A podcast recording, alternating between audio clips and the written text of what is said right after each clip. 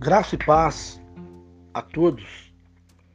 Nós estamos caminhando ao episódio de número 98 e gostaríamos que todos observassem, que desse crédito, porque o objetivo maior nesta virada, ao iniciar este ano de 2021, é alcançar o favor de Deus e de fato de verdade ser abençoado por Ele em todo sentido. O que é preciso para se iniciar um relacionamento com Deus? Esperar raio caia? Devotar-se a obras de caridades em diferentes religiões? Tornar-se uma pessoa melhor para ser aceita por Deus? Nada disso. Deus deixou muito claro na Bíblia como podemos conhecê-lo. Aqui estão quatro princípios que irão explicar como você pode iniciar um relacionamento pessoal com Deus agora mesmo. Primeiro princípio: Deus ama você e tem um plano maravilhoso para a sua vida. O amor de Deus, porque Deus amou o mundo de tal maneira que deu seu Filho unigênito para que todo que nele crê não pereça, mas tenha a vida eterna. João 3,16. O plano de Deus, Cristo afirma: Eu vim para que tenham vida e tenham em abundância, uma vida completa e com propósito. João 10, 10. Porque a maioria das pessoas não está experimentando essa vida abundante. Por quê? Segundo o princípio, o homem é pecador, está separado de Deus, por isso não pode conhecer nem experimentar o amor e o plano de Deus para a sua vida. O homem é pecador, pois todos pecaram e carecem da glória de Deus. Romanos 3, 23. O homem foi criado para ter um relacionamento perfeito com Deus, mas por causa da sua desobediência e rebeldia, escolheu seguir o seu próprio caminho e seu relacionamento com Deus se desfez. Esse estado de independência de Deus, caracterizado por uma atitude de rebeldia ou indiferença é evidência do que a Bíblia chama de pecado. O homem está separado, ou seja, Deus santo, homem pecador. Porque o salário do pecado é a morte, separação espiritual. Deus é santo e o homem é pecador. Um grande abismo separa os dois. O homem está continuamente procurando alcançar a Deus e a vida abundante através de seus próprios esforços. Vida reta, boas obras, religião, filosofia e etc.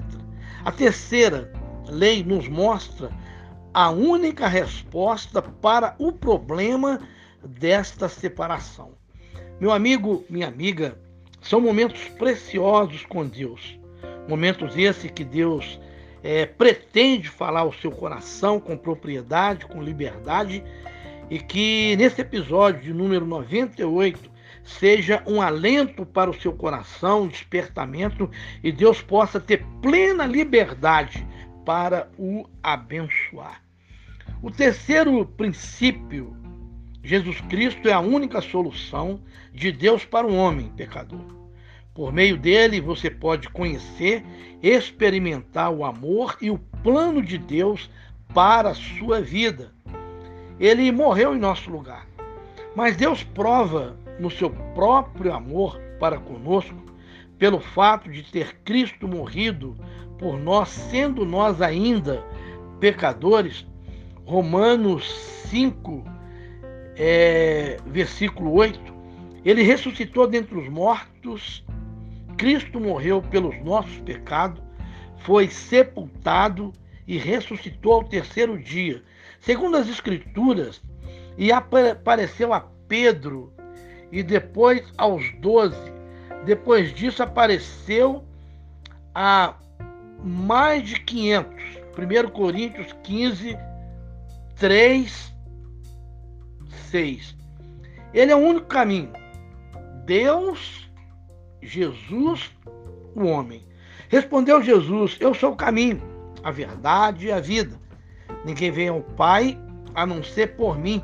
João 14, 6 se tornou a iniciativa de ligar o abismo que nos separa dele ao enviar seu filho, Jesus Cristo, para morrer na cruz em nosso lugar, pagando o preço de nossos pecados. Mas não é suficiente conhecer essas três leis. Quatro princípios. Precisamos receber Jesus Cristo como Salvador e Senhor por meio de um convite pessoal só então poderemos conhecer e experimentar o amor e o plano de Deus para a nossa vida. Precisamos receber a Cristo. Contudo, aos que o receberam, aos que creram em seu nome, deu-lhes o direito de se tornarem filhos de Deus.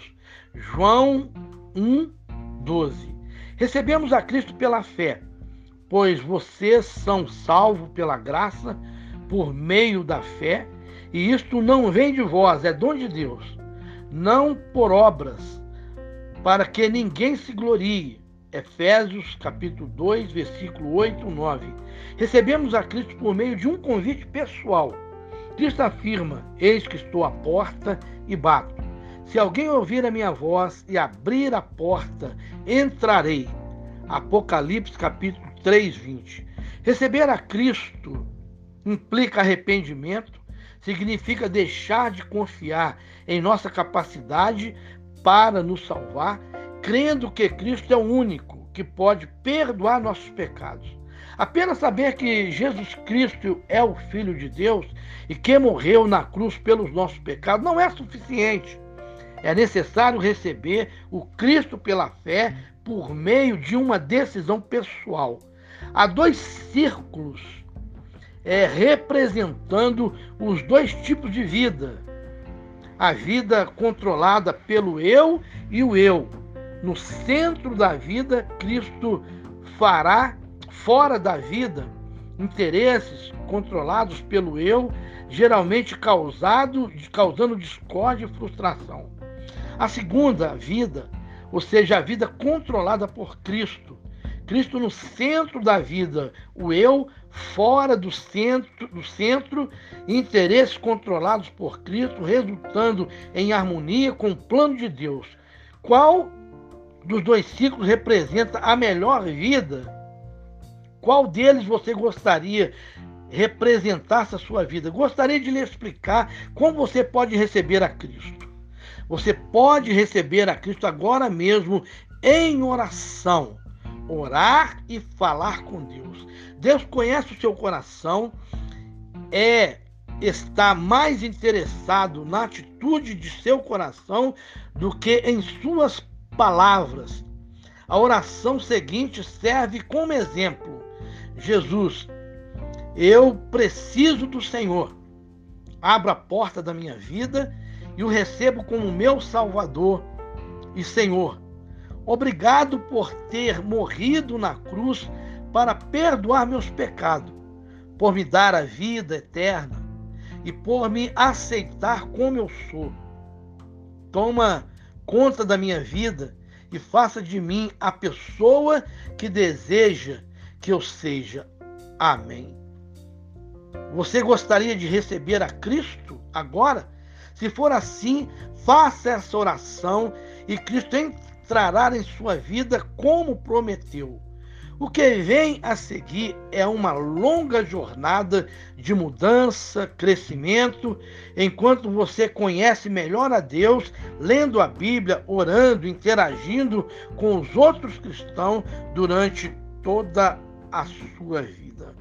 Convide Jesus para entrar na vida na, na sua vida. Algumas informações úteis. Tem uma pergunta. Cristo é o maior interessado para o abençoar. Meu amigo, que Deus possa te abençoar, que essa palavra ela possa encontrar espaço, preencher toda a necessidade do seu ser. E eu gostaria que você compartilhasse este episódio, onde pessoas, à medida que você é, convidá-las a ouvir, pessoas possam receber a graça, receber a expressão singela dada por Deus através da sua palavra, através dos seus filhos e através do seu filho amado, o nosso Senhor Jesus Cristo. Meu amigo, que Deus abençoe, lhe dê graça. Nesse episódio já fizemos a oração singela, mas que Deus possa abençoá-lo, alcançando em todos os lugares, em toda a dimensão da sua vida e lhe dando graça por todos os lados. Que Deus abençoe, graça